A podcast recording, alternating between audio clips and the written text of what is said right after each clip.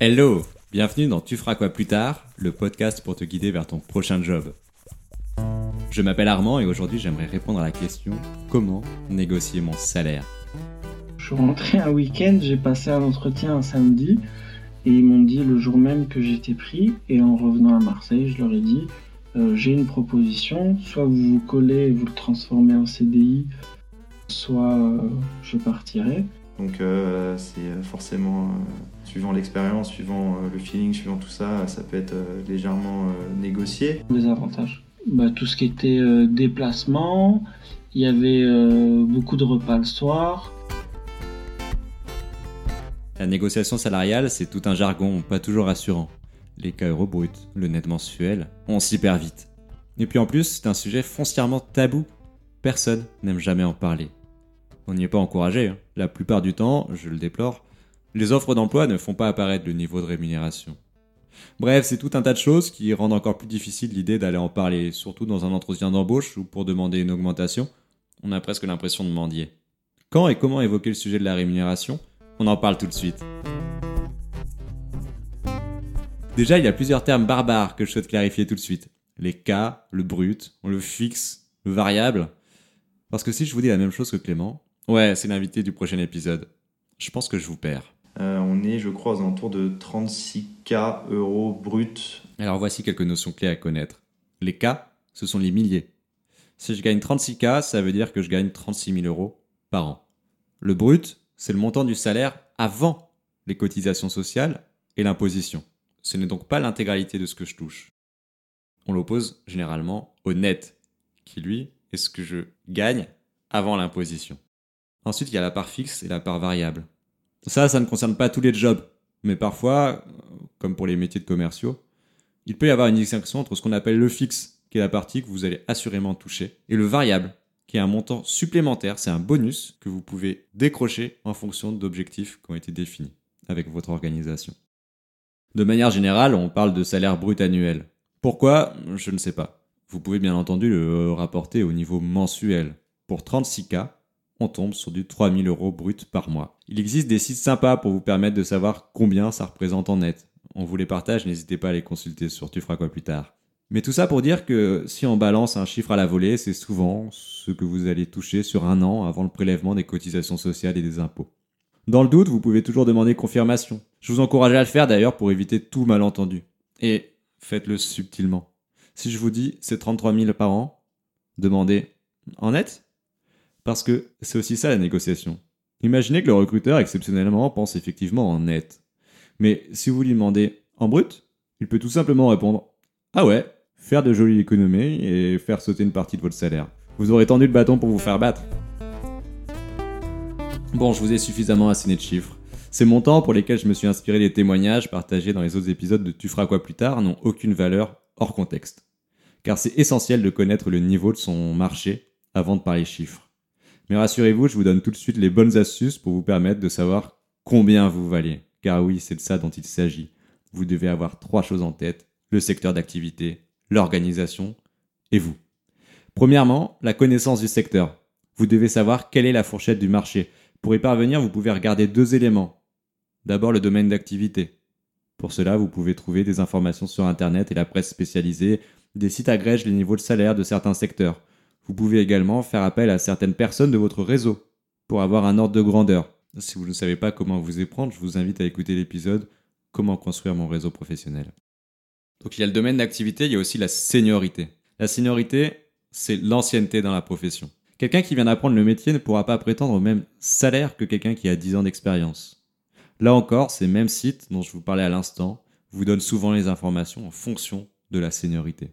Déjà, vous pouvez avoir une fourchette sur ce à quoi vous pouvez prétendre. Zoomons maintenant sur le deuxième point, qui est l'organisation que vous rencontrez. Là encore, il existe des sites qui peuvent vous donner des informations. On vous les partage dans les ressources utiles de Tu feras quoi plus tard. Là aussi, vous pouvez faire appel à certaines personnes de votre réseau pour avoir un ordre de grandeur et savoir en fait cette organisation que vous allez rencontrer ou cette organisation dans laquelle vous travaillez, comment est-ce qu'elle se situe par rapport au marché? Est-ce qu'elle rémunère bien ses salariés? Est-ce qu'elle les rémunère convenablement ou est-ce qu'elle les rémunère mal C'est aussi quelque chose de possible.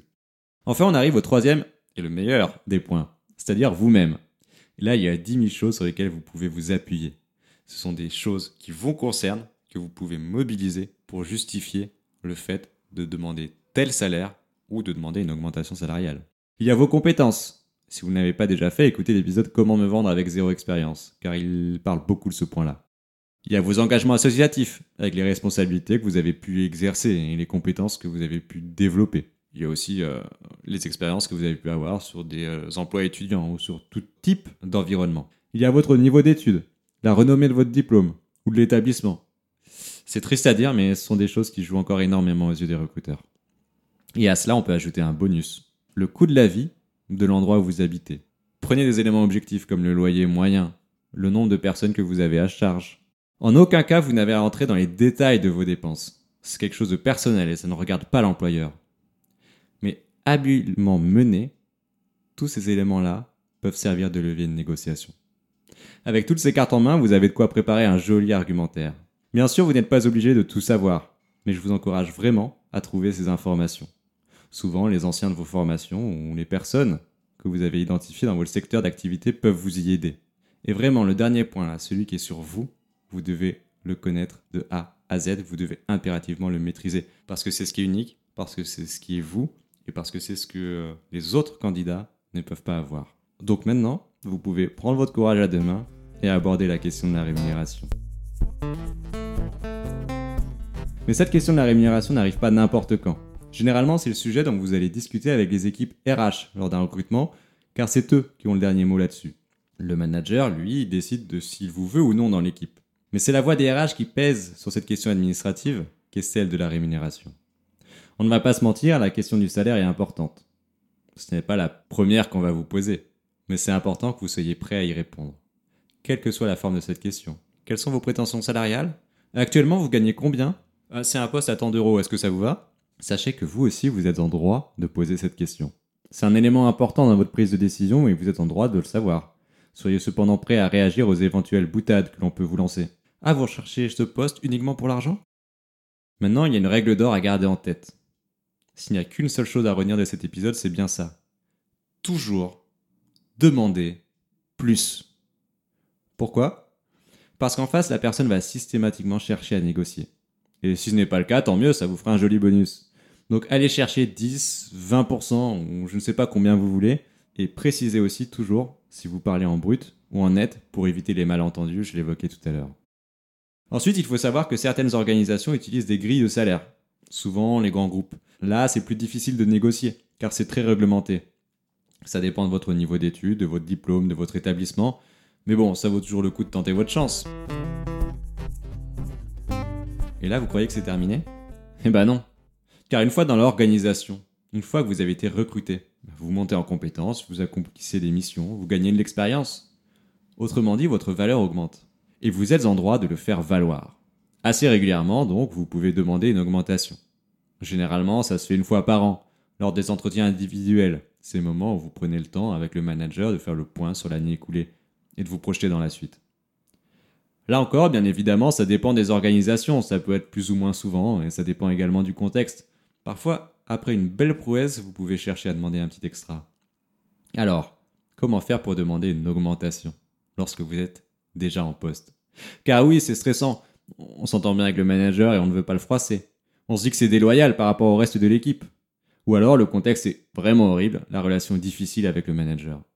Dans un cas comme dans l'autre, ce n'est pas le moment le plus fun. Voici des billes pour vous aider à décrocher l'augmentation. Là encore, n'évoquez pas le sujet d'entrée de jeu. Proposez un rendez-vous avec votre manager pour faire le bilan, un entretien individuel avant l'heure en quelque sorte. Appuyez-vous sur des éléments objectifs et factuels à votre arrivée, il était attendu de réaliser euh, des missions bien spécifiques. Mettez en avant vos accomplissements. Essayez de les chiffrer au maximum et valoriser l'impact que ça a eu sur l'organisation. Quand je dis chiffrer, je veux dire quantifier. Oui, repensez à la méthode STAR que je vous ai partagée dans l'épisode Comment réussir mon entretien. Comme pour le salaire d'entrée, demandez plus. Demandez plus que ce que vous souhaitez réellement avoir. Pensez aussi aux contreparties. S'il y a négociation en face, vous pouvez récupérer des avantages. Ok, j'accepte d'être moins augmenté que euh, ce que je vous avais demandé, mais je souhaite une meilleure couverture mutuelle.